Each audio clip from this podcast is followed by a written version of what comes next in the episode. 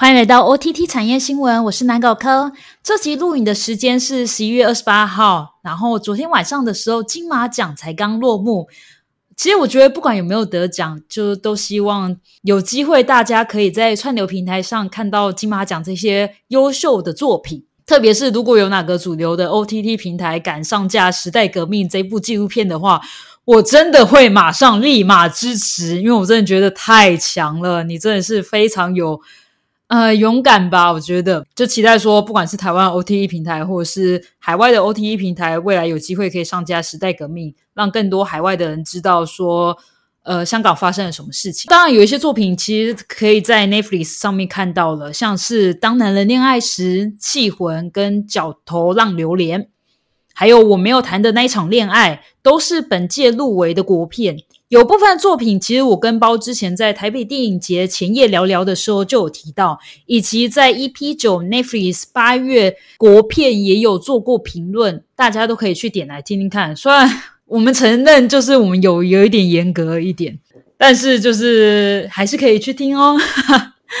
然后另外针对今年的金马奖作品，我跟包另外会在南港平院线的部分。然后特别谈论《瀑布与美国女孩》这两部片子，由于这两部片子都是以母女感情作为题材的国片，我们其实蛮希望可以去针对这两部题影片的表现来作为评比。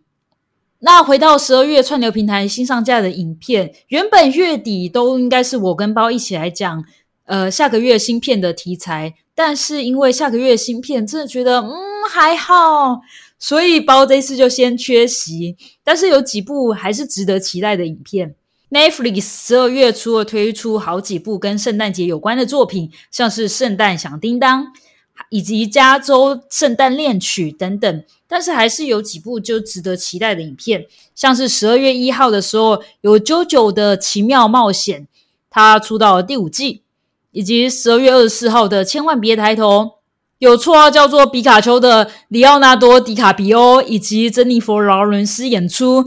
也算是两个大咖就是合作的一个作品。希望它不会是 Netflix 继《红色通缉令》之后另外一部砸钱的乐色。我真的很觉得《红色通缉令》就不给过啊，不给过。然后接下来还有之前在台湾造成轰动的《艾米丽在巴黎》，它的第二季也即将在十二月二十二号上架。但我个人没有很喜欢这部影集啊，因为我只要看到艾米丽的眉毛，我就会出戏。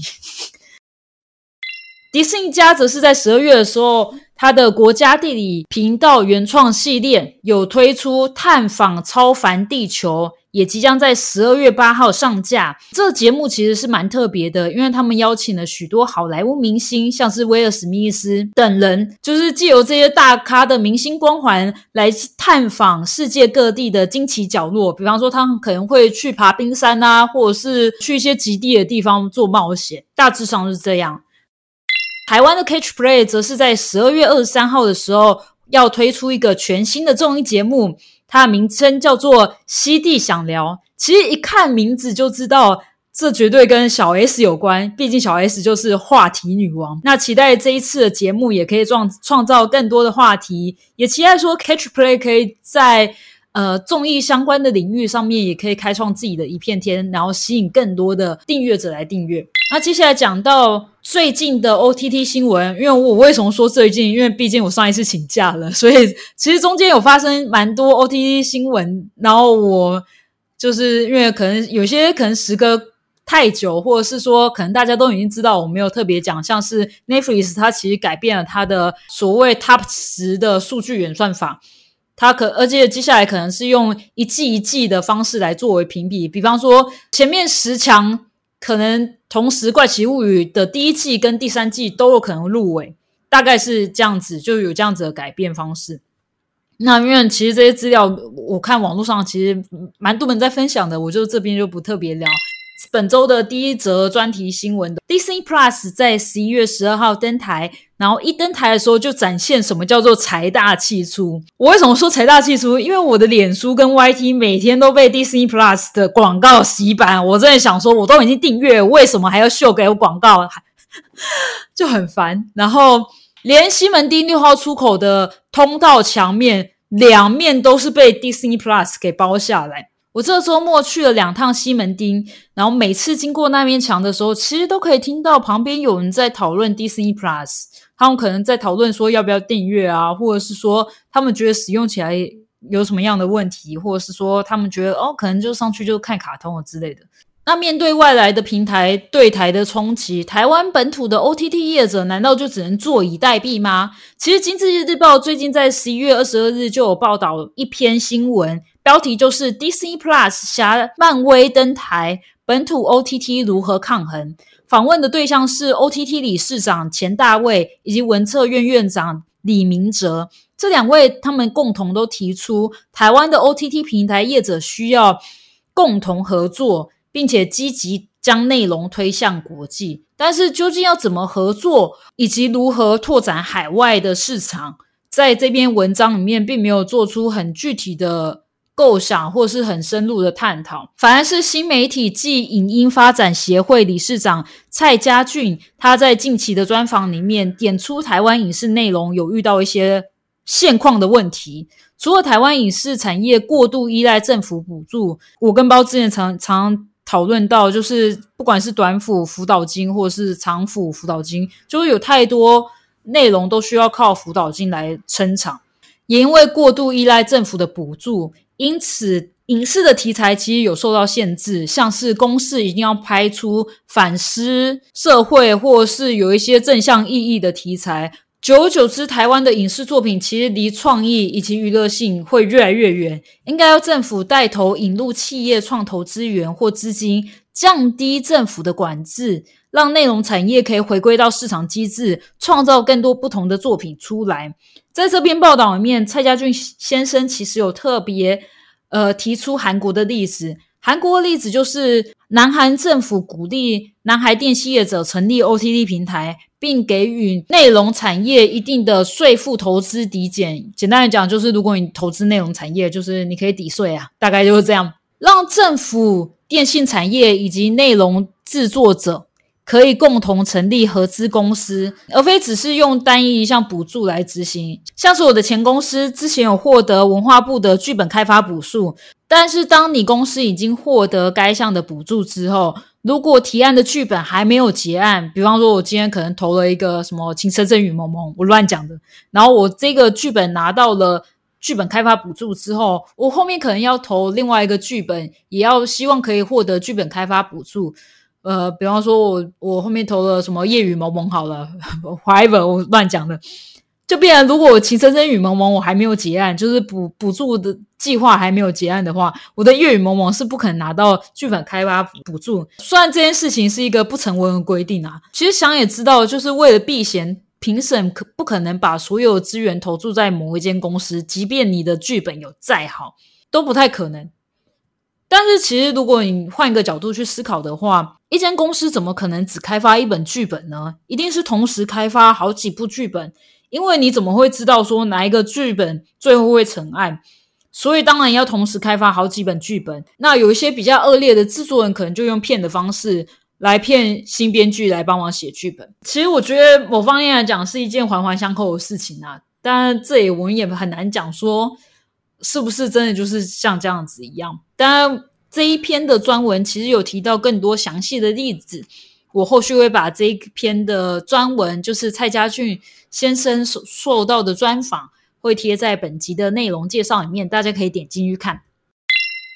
第二则新闻：抢原创内容，赖贴文串跟 KKBOX 拼转型。因为 TikTok 短影音的兴起，社群软体赖宣布旗下的赖贴文串服务将在十一月中下旬转型成 Live Room。成为以影音创作为主的社群平台，甚至设立了 Liveoom 创意加速金，公开向全台的影音团队争气划，最高可以获得一百万的创作基金。而这些创作团队至少要经营两个以上的社群平台，除了带内容，更重要是带流浪进到 Live Room。另外，KKBus 集团则在十一月二十五号的时候也宣布改名为 KK Company。重新串联整合旗下的 KKBOX 影音串流 KKTV 串流科技 KK Stream 内容创新加速器 KK Farm 以及娱乐展演 KK Live。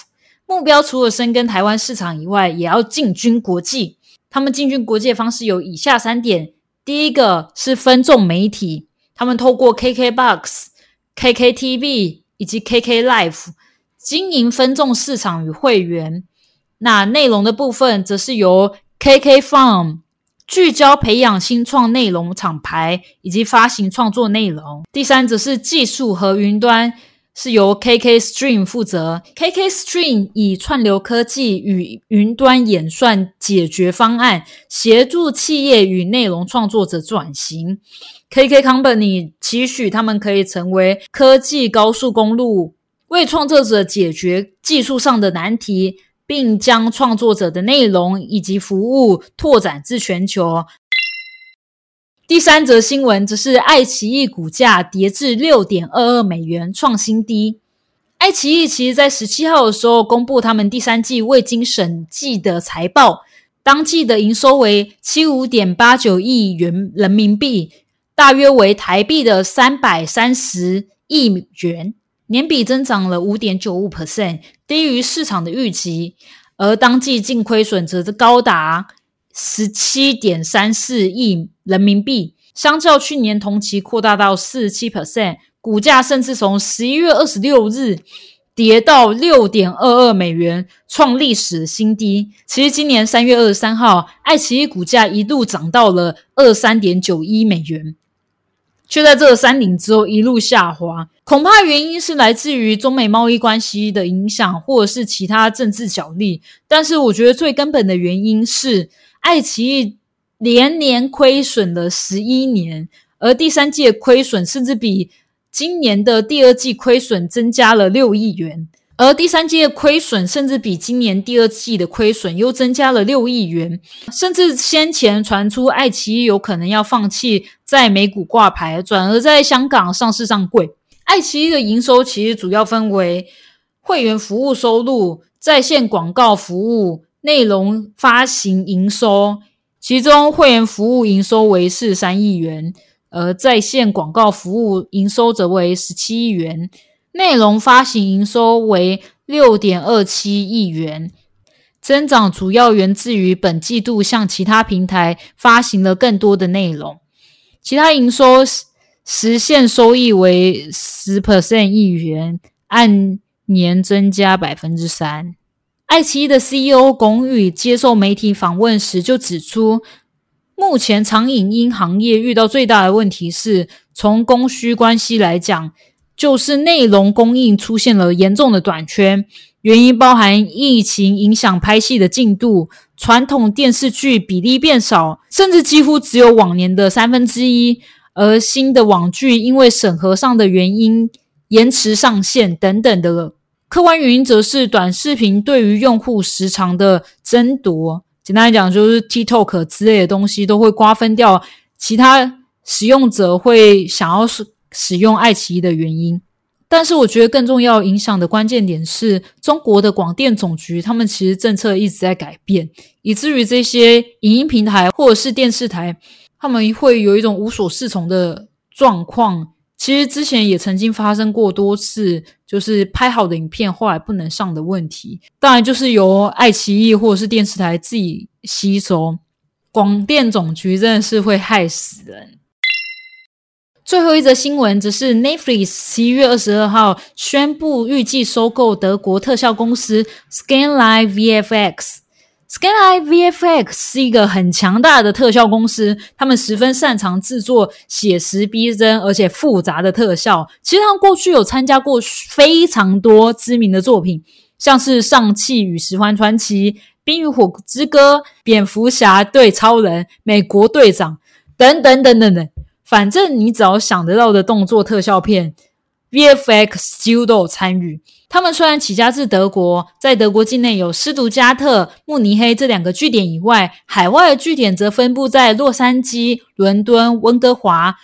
蒙特楼以及首尔。这些城市几乎是全球电影的重镇。那这些据点也帮助他们可以就近服务他们的客户。那其实近年 Scanline VFX 也跟 Netflix 有十分密切的合作关系，像是二零一九年的《鬼影特工》近期上架的真人版《星际牛仔》以及《怪奇物语》的第三季以及第四季，还有十二月即将上架的《千万别抬头》，他们都有参与。在 Netflix 发布的新闻稿当中，就有提及这项交易会将在二零二二年第一季完成。未来 Skinline VFX 依然会维持独立运作。随着竞争对手 Disney Plus 布局全球，Netflix 的动作其实就越来越快。从九月，Netflix 就大动作购买《巧克力梦工厂》的小说作家罗尔德达尔旗下所有的作品 IP。就知道他们接下来将会有越来越多的原创影集或电影。那这一次直接把特效公司买下来，也许是最省事省钱的方式。最后一则新闻则是讲到辛普森家庭访天安门那一集，在 D C 香港 DC Plus 直接被消失。唉，虽然是国际品牌啊，Disney Plus 终究还是无法逃过政治上面的角力。简单来讲，辛普森家庭。某一集里面有讲述一家人造访中国，并且在天安门广场告示牌写着“这里什么事都没有发生”。那辛普森家庭在消失的那一集更让人担心，中国审查正式成为香港这个国际金融中心的常态。其实，香港的 Disney Plus 跟台湾的上架时间是同一时间，就是十一月二十十呃十一月十二号的时候。那其实目前还不清楚，究竟 Disney Plus 移除这一集是受到当局的指示，还是 Disney 自己的自我审查，还是香港政府有介入？那目前这三方都还没有回应这一次的跟动。那新法社今天查看 DC Plus 的香港频道时，的确有十六季的第十一集和是第和第十三集。但是就是没有第十二集。简单来讲，第十二集究竟是消失在哪个宇宙呢？这我们就不知道了。只能说，辛普森也许只是一个开端而已吧，就不知道未来 DC Plus 在香港的部分会不会有更多内容受到限制。那我是南狗科，感谢各位的收听，我们下周见，拜拜。